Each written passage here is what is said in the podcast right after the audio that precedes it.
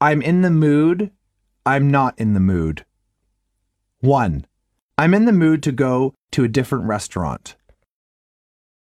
2. I'm in the mood to change my hair color. 3. I'm in the mood to play ping pong.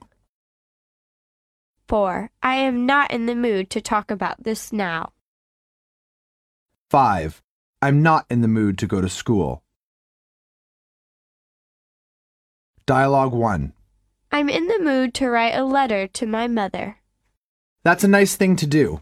I haven't written to her for a long time. I'm sure she will be happy to hear from you. Dialogue 2. I'm in the mood to go swimming. How about you?